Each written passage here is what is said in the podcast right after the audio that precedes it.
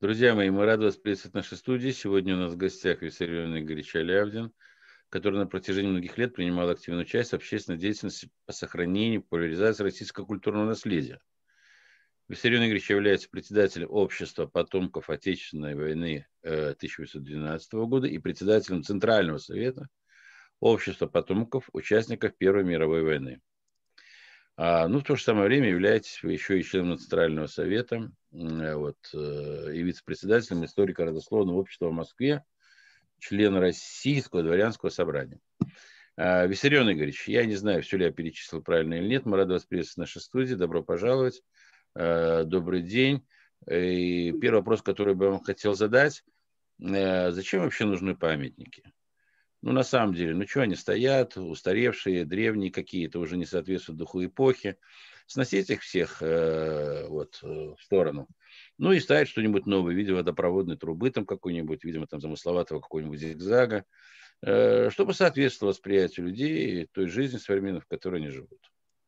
Зачем ну, нужны памятники? Это, конечно, вопрос э, сейчас становится все более актуальным. Как ни странно, казалось бы, эта тема, э, так сказать, э, уже должна была принадлежать больше искусствоведам и историкам, но на самом деле, может быть, в этом и есть свой плюс. Вот события э, последних десятилетий, а даже уже и нескольких десятилетий, заставляют задуматься о том, действительно, что такое памятник для людей. Кому, если конкретизировать, памятники, скульптуры индивидуальные, можно ставить, кто как бы где это естественно, а когда э, этот памятник вдруг становится неудачный памятник или идея установки неудачного памятника становится поводом для огромных дискуссий, возмущений и даже противостояний.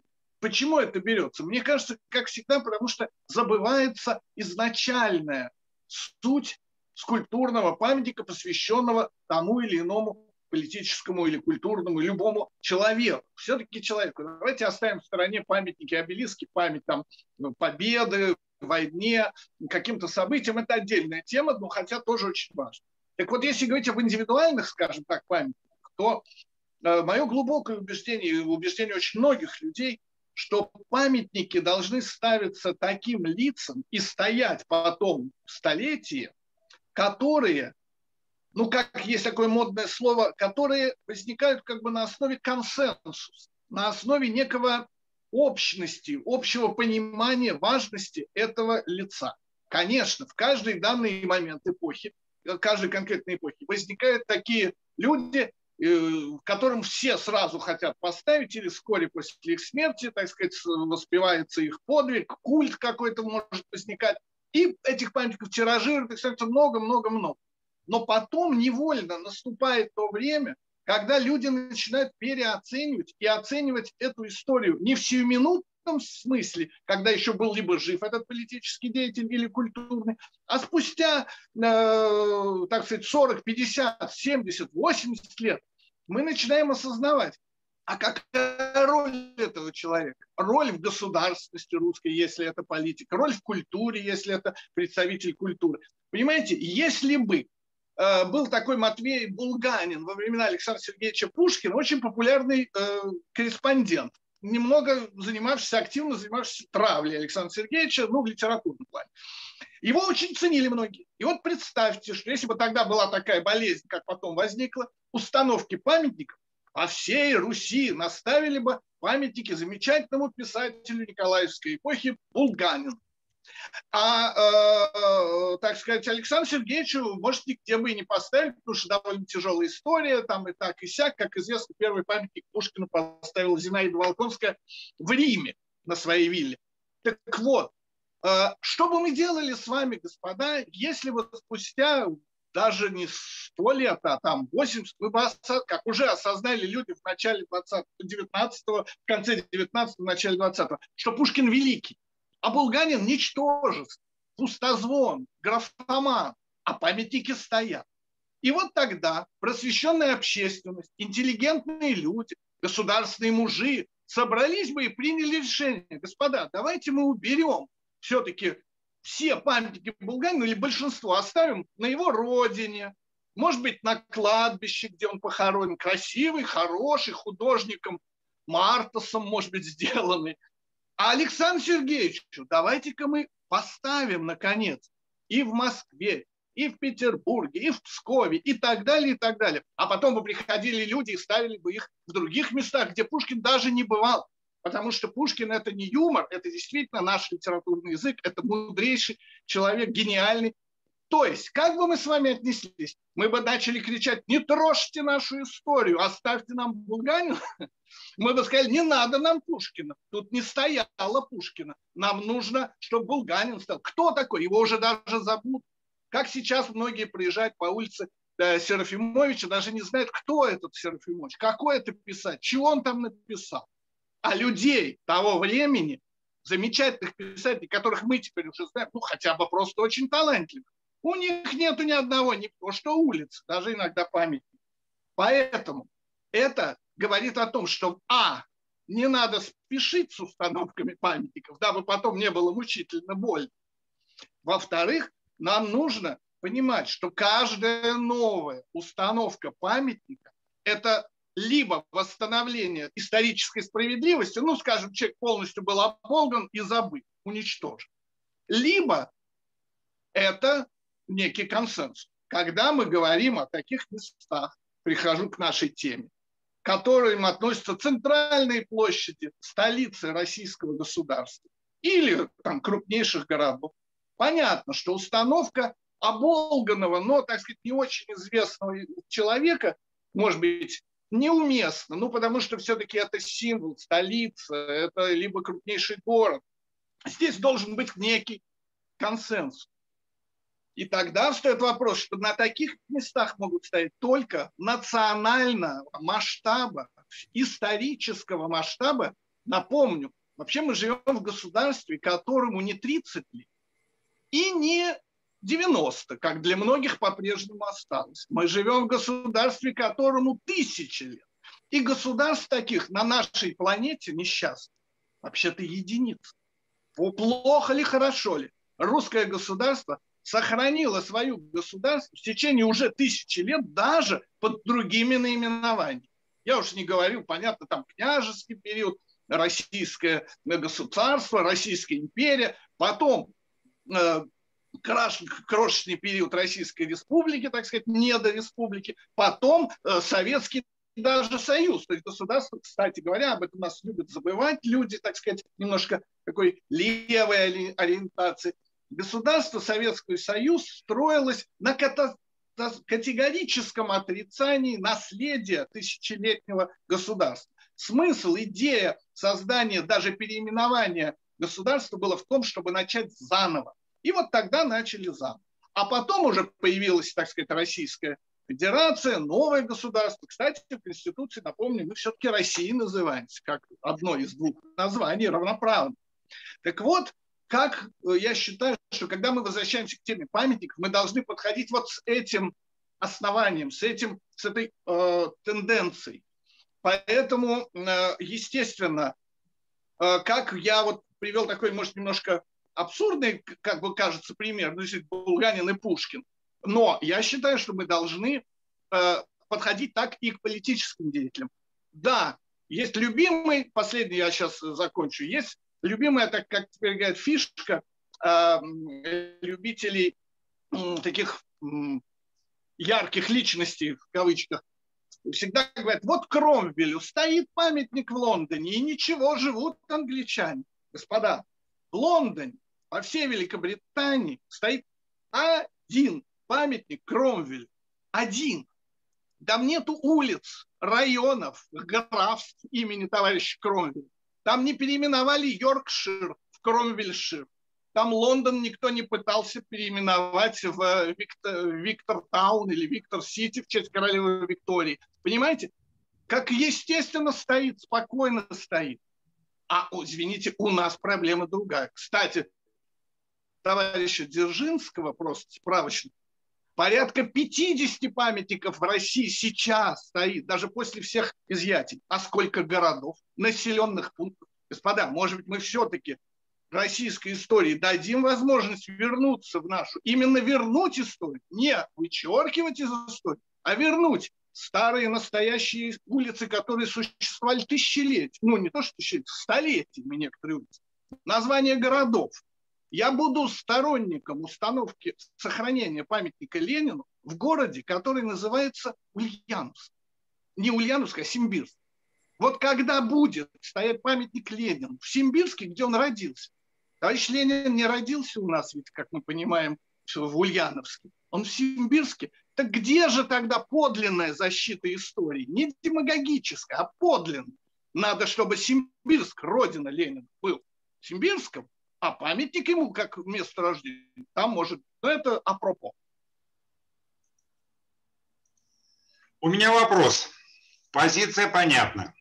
Историческая личность, должно пройти время, а, осознание, что, что значила эта личность в истории России, и принятие решения, ставить памятник или не ставить. Наша встреча сегодняшняя, а, она, мы договорились о ней, когда еще не было э, ясности а, с памятниками Дзержинскому или Александру Невскому. Вопрос следующий. Э, Феликс э, Дзержинский умер в 1926 году. Памятник ему поставили в 1958 году. Прошло 36 лет. А, то есть прошло какое-то время, достаточно, но 36 лет это уже осознание, можно понять, что был за человек. Ладно, бог с ним. А, в 91 году, в известный период нашей страны, э, взяли этот памятник, сломали. Причем без всякого решения федеральных властей или местных. Просто взяли и сломали. Хорошо, бывает. Сейчас, 2021 год, возникает вопрос, э, ставить памятник э, Дзержинскому или нет. Замечу, уже прошло почти 100 лет. Почти 100 лет прошло со дня смерти Ленина, о, Ленина, Дзержинского. 100 лет. Школа здравого смысла провела опрос на, на своем канале в Ютубе.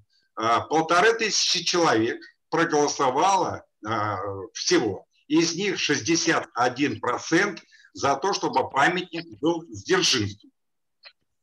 13%, чтобы Невскому, и 26% э, оставить, чтобы не было вот этого сырбора, этой растяжки, оставить так, как есть, никому. Так вопрос следующий. Ну, прошло-то уже почти сто лет. Почему же не поставить памятник Сдержинскому? Ну, почему? Тем более, площадь-то, площадь-то называется э, на площадь Дзержинского. На площади Дзержинского. Нет, и причем место он ничего не занимает, никакого памятника там не было. Прошу. Можно ответить? Нужно. Во-первых, площадь называется, во-первых, площадь называется Лубянская и улица Лубянка и э, наимена, возвращена была русская история в этот район Москвы, в центр Москвы. Слава Богу, была возвращена русская история. Настаиваю на этом. Было прекращено варварство, которое допускали, особенно первого периода большевики, варварство по уничтожению исторической памяти и гордости за тысячелетнее государство. Господа, когда мы начнем все-таки честно признавать задачи э, любого политического э, движения не по какому-то нам приятному образу, а по реальным делам.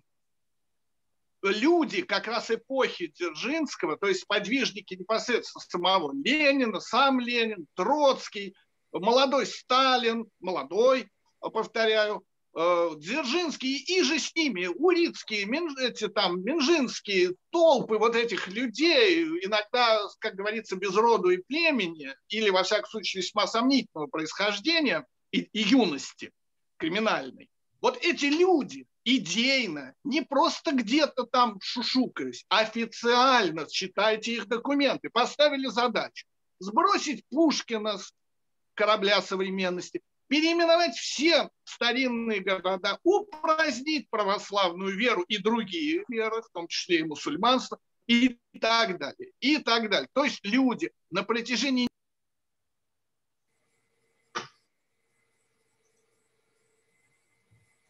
У вас звук выключился.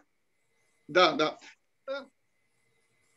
Это не была, это не была э, маленькая такая мелкий период. Это период начался, ну, декларировался до революции, осуществляться начал сразу с 17 года, и закончилось это приблизительно конце 30-х, почти уже, можно сказать, в 40-х годах последние моменты, когда вдруг товарищ Сталин вспомнил об Александре Невском, Суворове, Ушакове, о них стало можно говорить. За это ты до этого мог полететь из школы минимум с волчьим билетом, учитель, если он много хорошего бы сказал об этих людях. Но, или даже попасть в лагерь, если у тебя происхождение сомнительное. Так вот, эта э, борьба с прошлым стала заканчиваться, и то только наверху айсберга в этих годах. И только после войны уже, так сказать, начался постепенный поворот. Мы Луцовского стали лучше вспоминать. А я хочу, секундочку, я, почему? Я, отве, я отвлекся от вопроса. Извините, да. от, от, итак, вот в связи с тем, что я сказал, в общем, на самом деле, вот вопрос опять звучит странный про Дзержинского.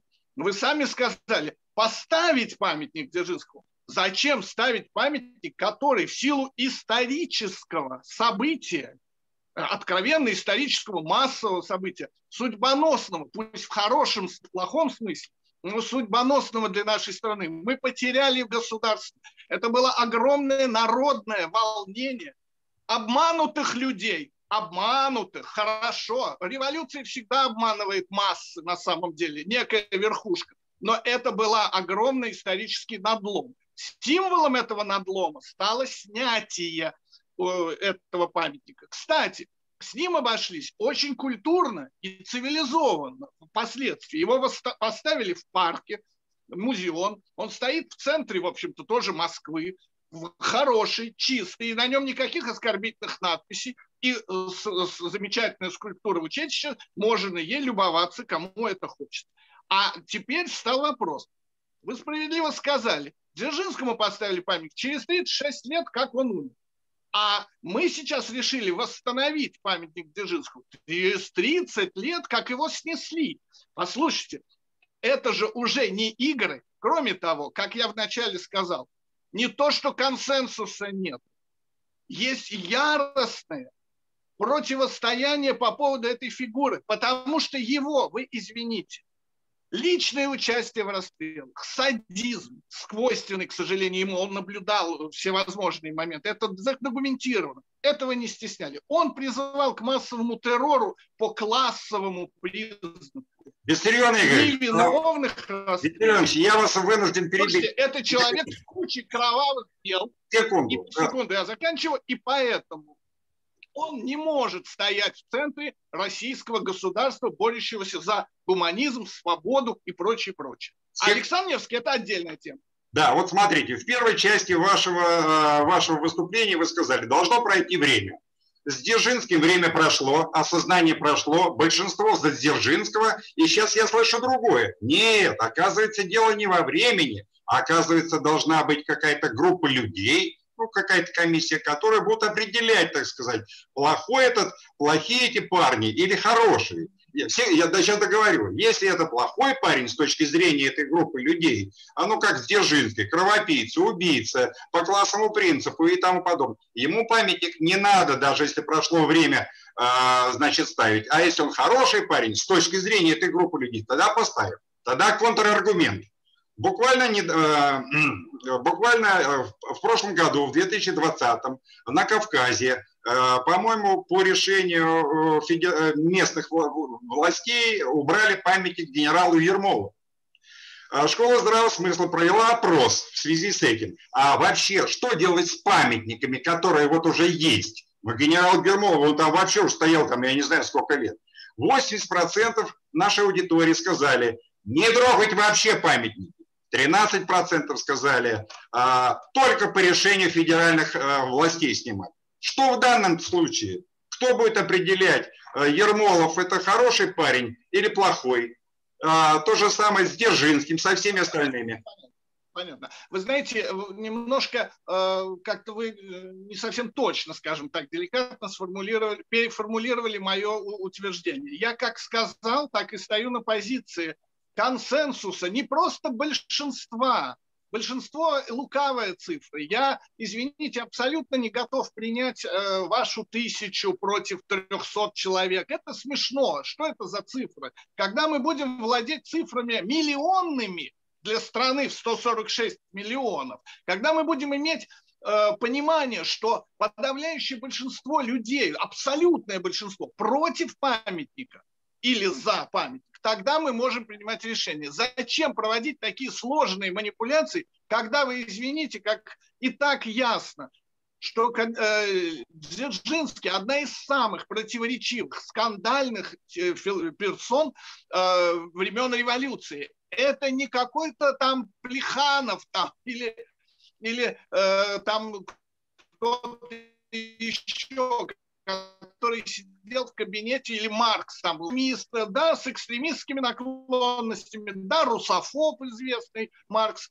ненавидел нашу страну. Ну, ладно, как-нибудь пусть стоит он у нас, бедолага, напротив Большого театра. Ну, хотим вот, чтобы стоял.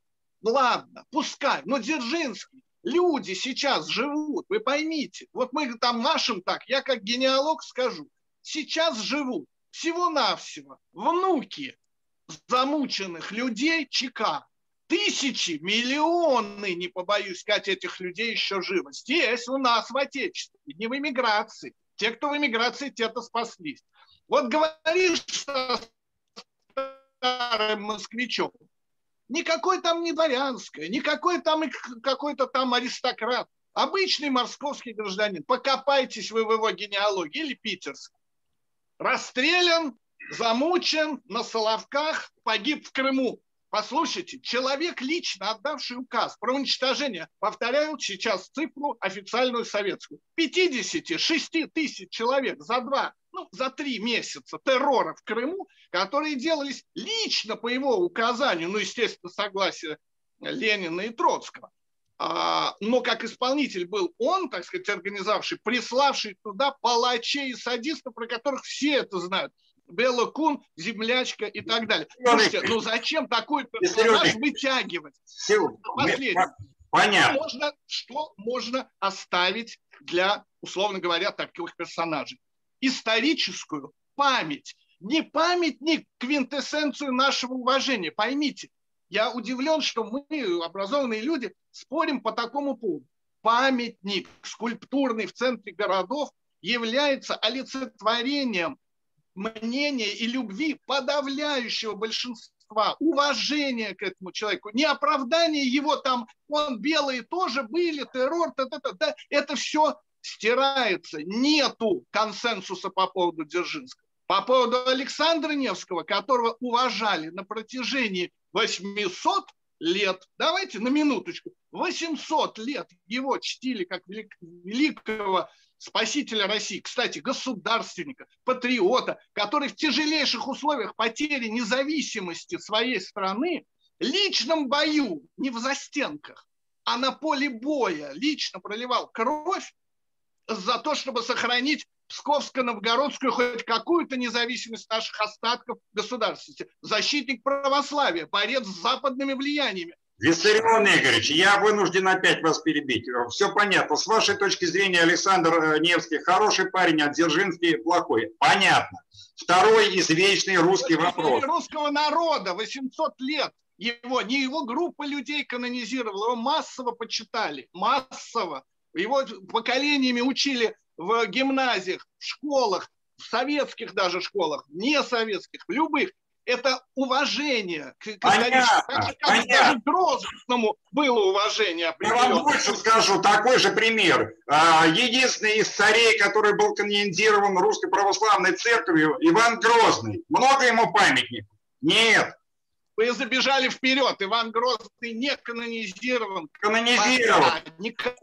Даже у меня, у меня вопрос все-таки. У меня вопрос. В нашей стране невозможен был консенсус Просто невозможно, потому что вы за белый проект, к примеру, я за красный проект, к примеру. Александр Невский не белый. Александр Невский не белый, он русский князь. Да с Александром-то никаких вопросов нет. Он жил давно, о нем никто ничего не знает. Поэтому все за. Никто не спорит, да.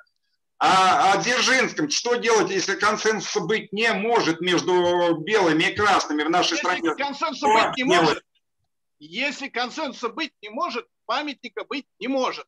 А теперь я хочу сказать о лукавстве, которое меня просто шокировало из уст образованного нашего Захара Прилепина и многих его сподвижников. Когда начинают говорить о том, что реванш, белый реванш, господа, протрите глаза. Прошу вас назвать мне десятки памятников Колчаку, Деникину, а уж тем более покажите-ка мне памятник государю Николаю II, кроме как не в закрытых пространствах каких-нибудь монастырей, которые ставят все-таки святому мученику э, память. Политический деятель, царь, э, мученик даже. Теперь, где Колчак? Кто кричит о Колчаке? Доску Колчака добились того, что ну, левые силы надавили, создали просто истерическую атмосферу в Петербурге и сняли Колчака. Вы знаете, под каким предлогом? Вы в курсе? Он участник, инициатор э, репрессий. Слушайте, это, это просто кощунственно звучит. Колчак у нас организатор репрессий, а Дзержинский не организатор репрессий. И он может стоять, и десятки городов его имя носят. Или какого-нибудь Войкова, который, так сказать, непосредственно один из организаторов убийства детей, подростков, женщин и даже не членов императорской семьи. И ничего, метро Войковскую мы защищаем до последней силы. Я хочу спросить иногда Сергея Семеновича, Сергей Семенович, ну что, вы же не в родстве даже лишние, ваши, я думаю, люди, ну вы вдумайтесь, ну что за странная фигура этот Войков? Она же просто дикая, она же неуважительна к русскому народу даже ставить там памятники или улицы. Поэтому я опять-таки не отказываюсь от того, что сказал. Массовое почитание и уважение нету такого уважения. Поймите, это истерическое голосование, которое было, конечно, неуместно. Я хочу сразу сказать, я его противник был. Так вот, это голосование, к сожалению, показало то, что мы уже многократно сталкивались. Люди, потерявшие Советский Союз, то есть значительная часть патриотов, ныне живущих, оскорбленные потери Советского Союза, перенесли свой патриотизм на советскую идеологию, на советский символ. Некоторые вещи, кто бы говорил, кто-то в споре с Гагариным, с памятником, посмотрите. Или вот сейчас давайте затеем новый памятник Гагарину. Кто-то будет против? А? Никто. Никто. Давайте мы поставим памятник, э, никто, давайте поставим памятник, там поставили Калашников. Он коммунист. Вы видели, чтобы белые ориентации наши люди были против Калашников? Никто. Мы пришли, многие люди, я знаю, с другими некоммунистическими убеждениями, пришли открывать памятник. Мы гордимся Мы гордимся Жуковским Николаем Егоровичем. Мы гордимся кучей людей, которые сотрудничали с советской властью, жили, создавали ее оборонный щит. Потом шли, правда, в тюрьму иногда и распыляли в лагерях их, как Королева, чудом спасли. Вот чуть-чуть промахнись там, и все. Может быть, наши ракеты полетели бы, прикиньте, на сколько лет позже. Да, достаточно даже если бы на 10 лет. Были бы мы вообще сейчас страной. А это недобиток Королев, которого хватали не просто случайные люди, а ученики, сподвижники Феликса Эдмундовича. Гелах этот э, Егода. Любимый друг, Феликса Эдмундовича. Гнуснейшая личность, даже коммунисты стараются про Егоду не говорить. А остальные, посмотрите, Аурицкий, а Эйхманс, а эти все латышские фанатики, латышские стрелки. Кто будет уважать человека, который окружил себя вот этой толпой безродных иногда, озлобленных на русский народ? Слушайте, я еще последнее хочу сказать. Вот мы, люди, так сказать, патриотические, у вас опять звук выключился. Хотя бы договоримся о что э, памятники русофобам мы ставить не будем. Мы, русские люди, народы, которые сплотились с русским народом, хотя бы в этом давайте договоримся. Есть очень четкое понятие – русофоб. Человек враждебный к русской истории, культуре и государственности. Ну давайте пусть они будут в истории. Вот товарищ Ленин, например, очень не любил русских, ненавидел и российскую государственность. Он сделал все, как сказал наш президент Владимир Владимирович Путин, чтобы развалить империю. Развалил. Ну, мы не вычеркнем, и не надо вычеркивать. Но, может быть, мы количество памятников немножко скупируем. У нас это будет, только не надо сразу вспоминать Украину. Это теперь любимая тема. На Украине сносят все, что напоминает о единстве в рамках Советского Союза и русского государства, и все русское. Они для них не большевики, они москали. Поэтому и москалей надо сносить. Им все равно это. Пушкин ли, Гоголь ли, же, как не смешно, или э, там Дзержинский или Ленин. Поэтому давайте не подменять смыслы, раз у нас школа здравого смысла. Смысл в том, что в стране должны стоять памятники своим героям, любящим свое отечество. А прикрываться тем, что Феликс Эдмундович любил детей, вы знаете, это мне напоминает довольно такие жуткие анекдоты советского времени о том, как Владимир Ильич любил деток. Понимаете, это сразу хочется сказать, да, он их любил на завтрак и на ужин. Понимаете, это любовь к детям, когда его просто было поручено партии навести порядок семи, по-моему, миллионной армии беспризорников, которые представляли угрозу уже для государства. И он, опытный создатель концлагерей, напомню, это он с Лениным, это два человека детально продумали систему концлагерей. Именно Феликс Эдмундович, как опытный человек по созданию изолированных пространств, включая и подростков, он их, так сказать, очень быстро навел порядок. Молодец. Ну и стали вообще кормить, а не убивать стали детей. Тоже хорошо, что в 24-25 году сообразили, что это вообще будущее нашего Отечества, что этих детей спасти. А спросите у Лени Пантелеева и его, ему подобным, как погибли их родители. Они погибли в ЧК. Это, это жертв, это дети жертв чекистов. Виссарион Игоревич, вы не можете не знать, что в 1916 году русская армия была самой сильной армией мира. Вы не будете с этим спорить? Ну, она была сильной. Насчет самой сильной. Самая сильная. Летом 1917 летом не в октябре 17 а летом. Армии уже не было. Причем здесь большевики, причем здесь Ленин, причем здесь... А мы же эту тему не обсуждаем. Простите, я предлагаю... Вы сказали, за что развалили страну. Страну-то не Ленин развалил, не большевики.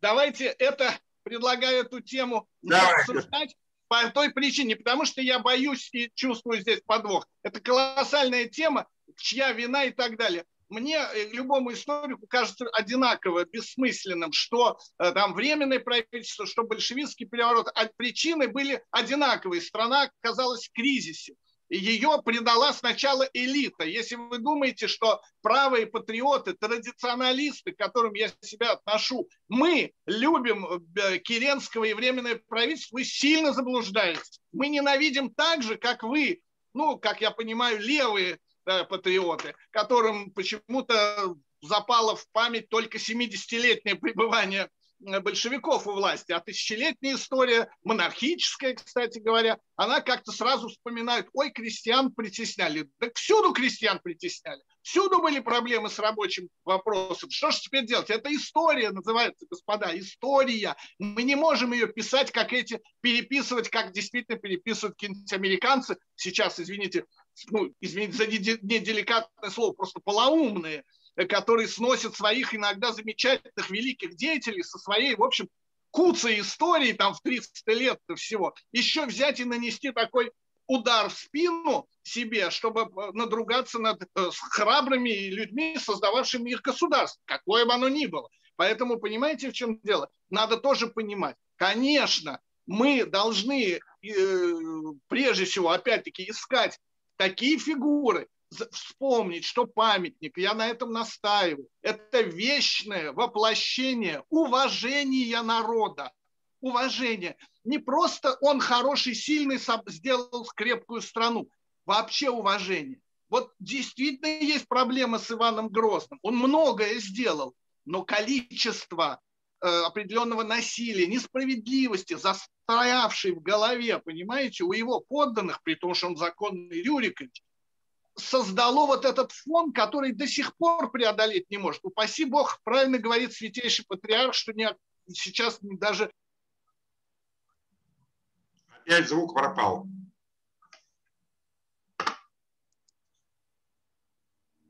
Звука, звука нет.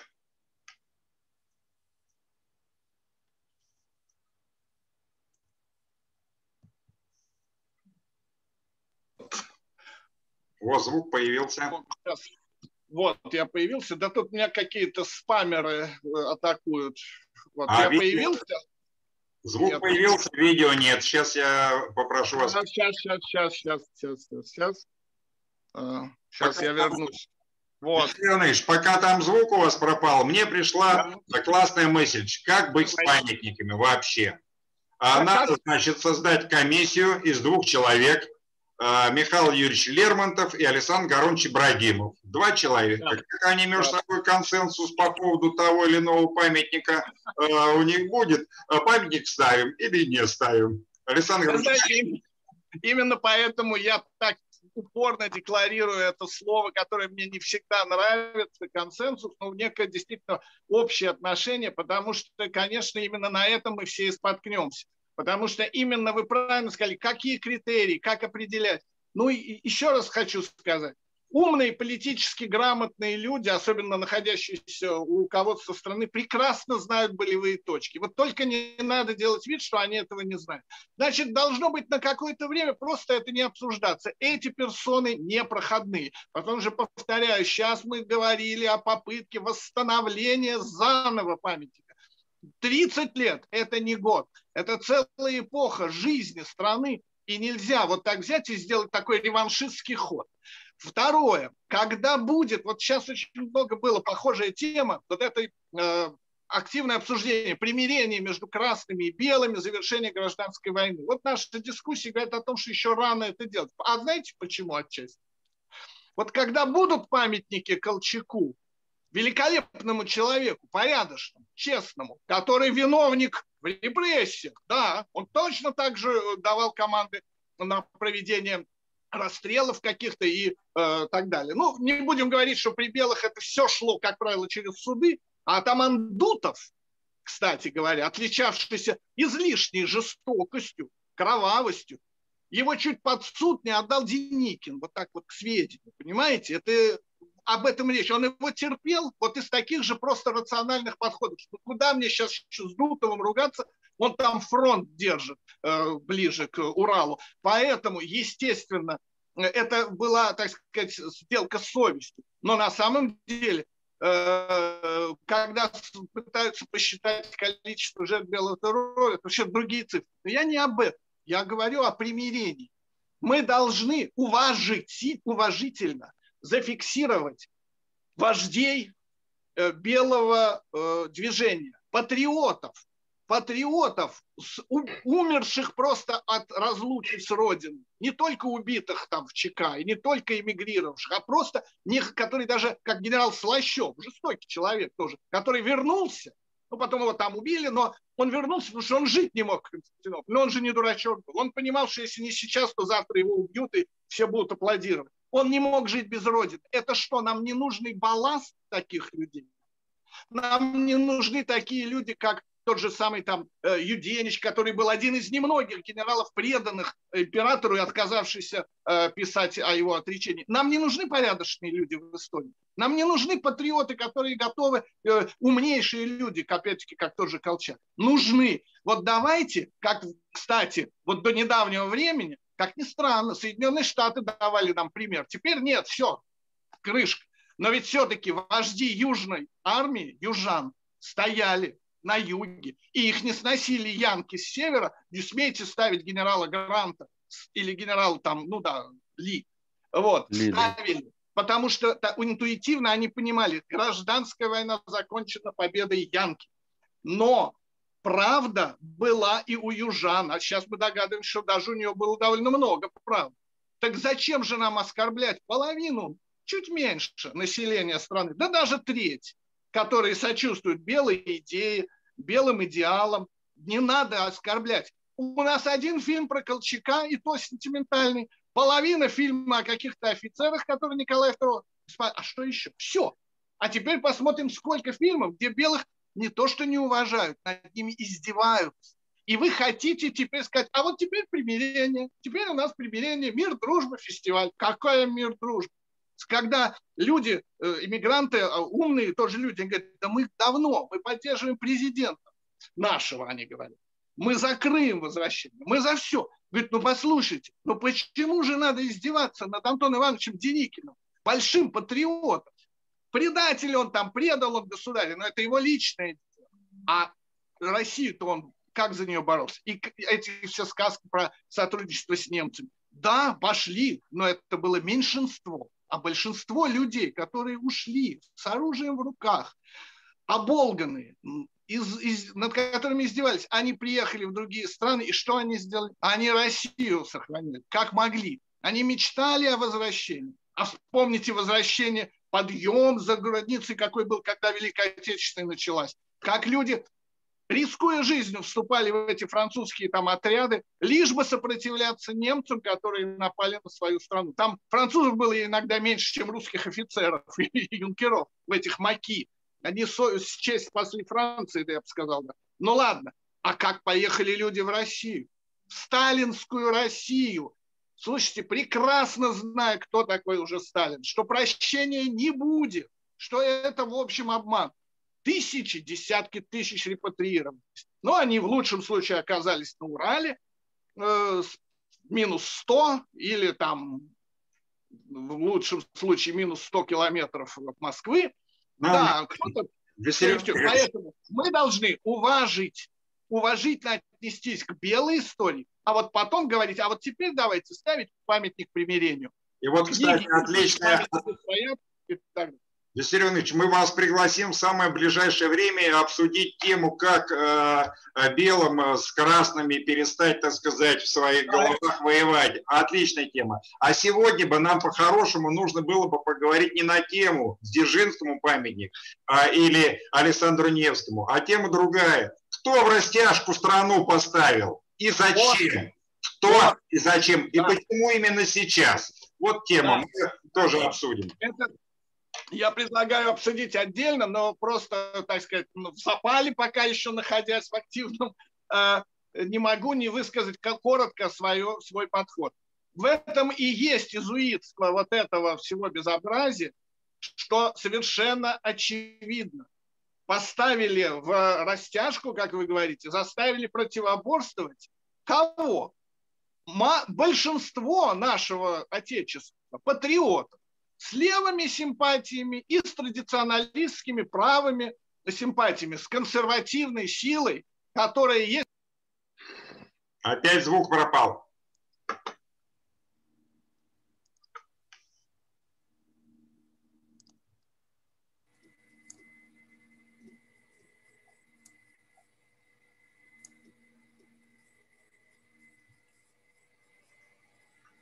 Сейчас я вам помогу.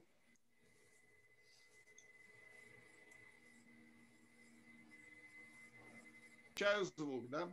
О, все. Значит, поставили э, друг против друга большинство русского и российского населения, которое от, от, от, имеет вот эти две патриотические, ну, то есть имеет одну патриотическую платформу. У одних больше симпатий к левой и, истории и практике, у других э, есть э, ощущение, что правая, консервативная, кстати, очень здоровая всегда политическая сила крайне необходима. Я очень сожалею, что у нас она до сих пор организационно не представлена. На самом деле миллионы людей э, сочувствуют э, православно-консервативной идеологии, основанной на семейных ценностях, на русских традициях и так далее. Вот хорошо бы, чтобы это было. Тогда этот сектор как бы ну, предъявлял вот тоже разумные свои требования. Нам надо понимать, что это провокация, потому что Э, получилось опять очередной раз. Я, кстати, выступая на телевидении, постоянно от этого страдал. Когда меня некоторые э, ведущие норовили все время поставить к либералам рядом. Уже у меня было даже два скандала. Там у Бабаяна и еще одного. Я просто сказал, знаете, дайте я перейду туда. Да, там стоят, так сказать, защитники тоже там традиции Феликса Дзержинского, но не только, конечно. Но мне когда мы говорим о нынешней России, о ее будущем, мне с ними ближе.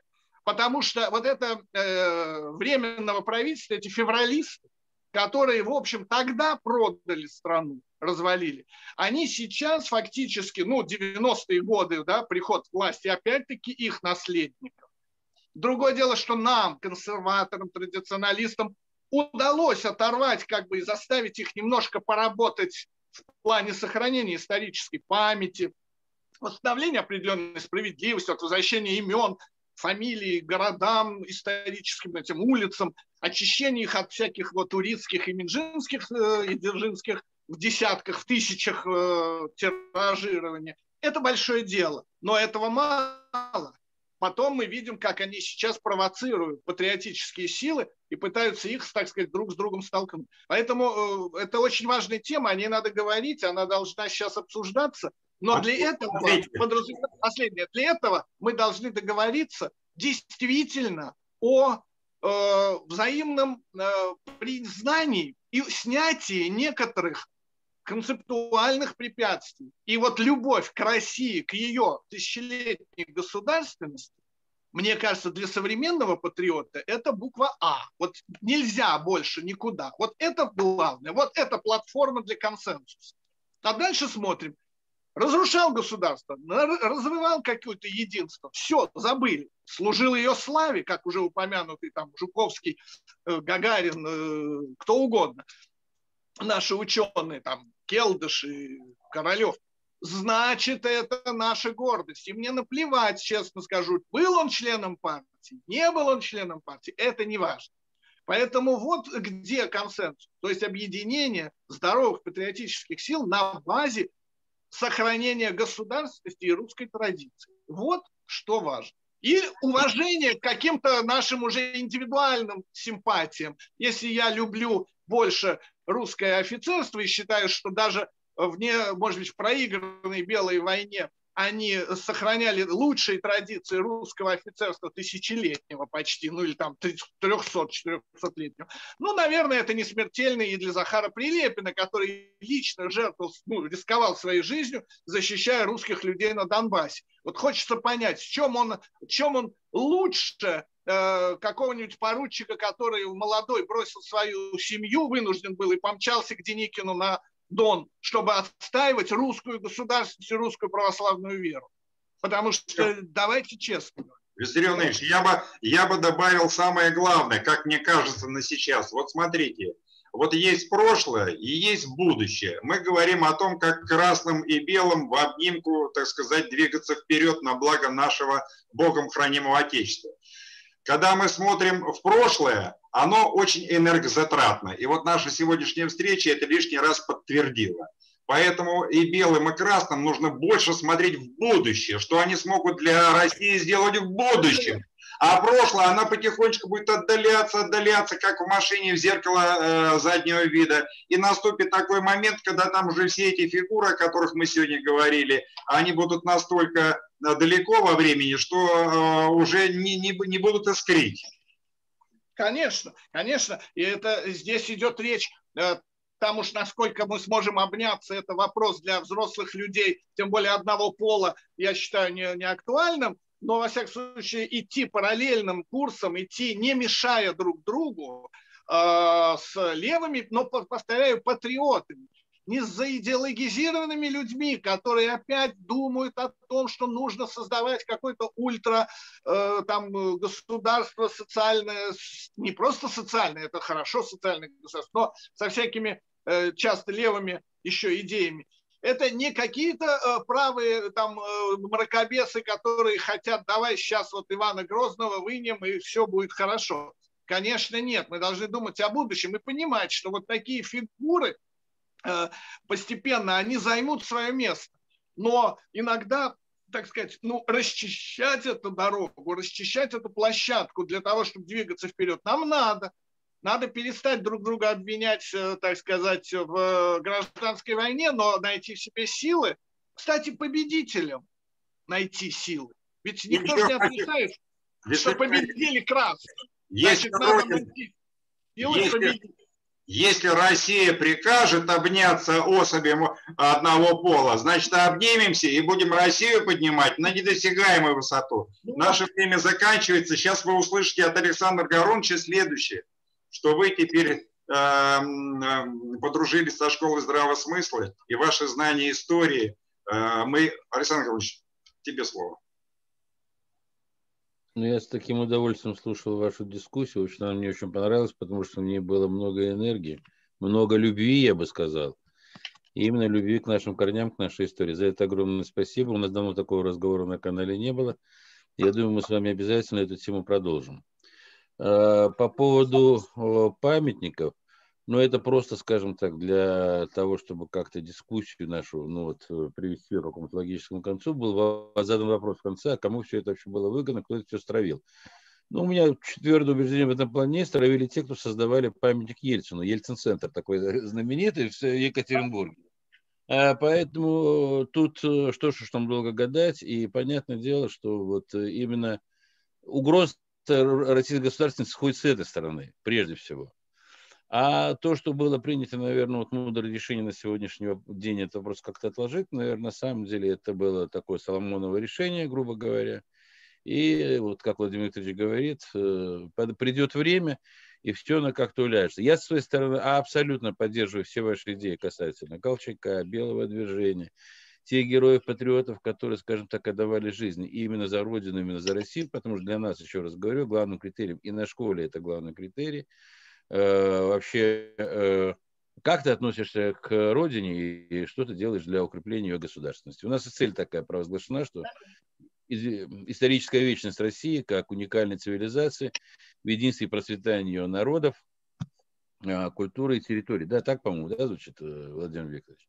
Это цель нашей школы. Поэтому еще раз говорю, э, добро пожаловать. Мы всегда будем рады встрече с вами. С темами вроде бы определились. Особенно э, затягивать это не будем. И сейчас вот запись закончится. Думаю, Владимир Викторович э, ну, нам скажет, соответственно, как, когда нам можно будет встретиться еще раз. Еще раз спасибо огромное, спасибо слушателям, спасибо вам, Владимир Викторович, спасибо. за такую замечательную беседу и диалог. Всего всем доброго. Спасется Русь.